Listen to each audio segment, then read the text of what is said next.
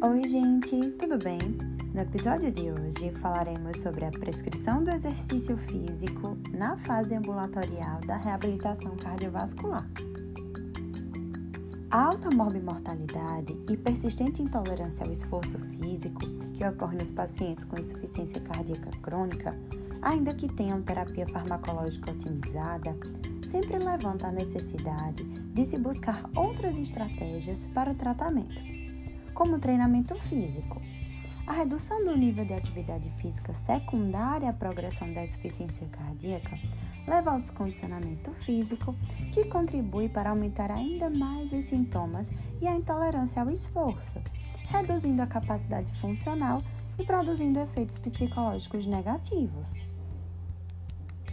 O treinamento físico produz benefícios já documentados na capacidade funcional máxima e submáxima, na qualidade de vida, na miopatia esquelética periférica e respiratória, no balanço autonômico, no perfil moral e na redução de rehospitalizações.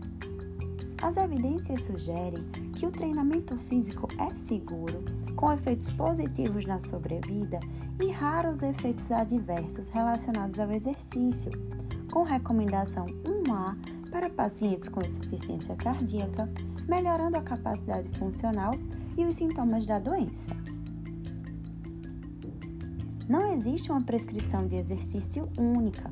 A prescrição deve ser individualizada, levando em conta a capacidade física, características individuais e preferências do paciente. O treinamento aeróbico, contínuo e moderado já é bem estabelecido como modalidade de treinamento eficaz e segura onde observamos uma diminuição dos sintomas e melhora da capacidade de exercício.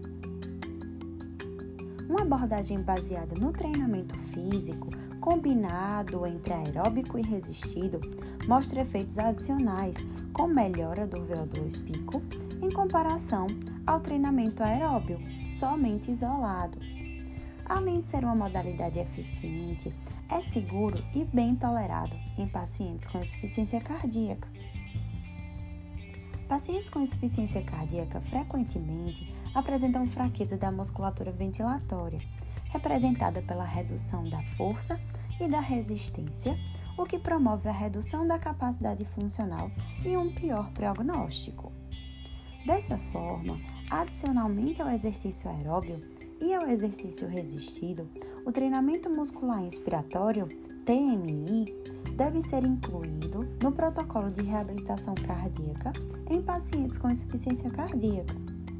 O TMI é uma modalidade de exercício que promove o aumento da força e da resistência dos músculos ventilatórios, reduz a exacerbação do metaborreflexo muscular diafragmático, assim como aumenta a capacidade funcional desses pacientes. Toda mudança morfofuncional que pode ser creditada ao TMI tem impacto positivo sobre as características primordiais da fisiopatologia da insuficiência cardíaca, onde há o acometimento cardíaco, músculo esquelético e pulmonar. Em um ciclo vicioso que interfere na qualidade de vida e nas atividades de vida diária, onde a dispneia e a fadiga crônica são os sintomas mais citados e limitantes para os pacientes. O TMI pode ser realizado no ambulatório com resistores lineares e sessões de treino sendo supervisionadas pelo fisioterapeuta, como resultados positivos entre 6 a 12 semanas de uso da técnica.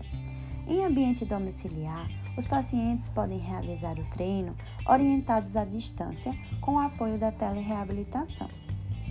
Sua utilização ainda segue sendo estudada para observação das formas que se, de se prescrever a atividade e realizar o um incremento de carga, ou ainda questões como a frequência de treino semanal e a adesão dos pacientes. Com isso, essa forma de treino muitas vezes é reservada a pacientes estáveis e com bom entendimento de sua doença e de suas limitações. Quando o TMI é combinado a outra atividade indicada para a rotina de reabilitação, tal qual o exercício aeróbio, há evidências de maior incremento da força muscular respiratória e na qualidade de vida dos pacientes acompanhados. A insuficiência cardíaca é uma doença limitante por si só e pode ainda adicionar níveis de incapacidade em pacientes que tenham caracterizado a fragilidade. Nesses casos, a prescrição do TMI pode ser ainda mais relevante, já que essa associação de doenças está diretamente relacionada à mortalidade. Cabe destacar que as sessões de fisioterapia cardiovascular devem ser monitorizadas pela resposta sistematizada da pressão arterial sistêmica, frequência cardíaca, escala de percepção de esforço, observação dos sinais e sintomas e atenção aos critérios de interrupção. Então é isso, gente. Até semana que vem.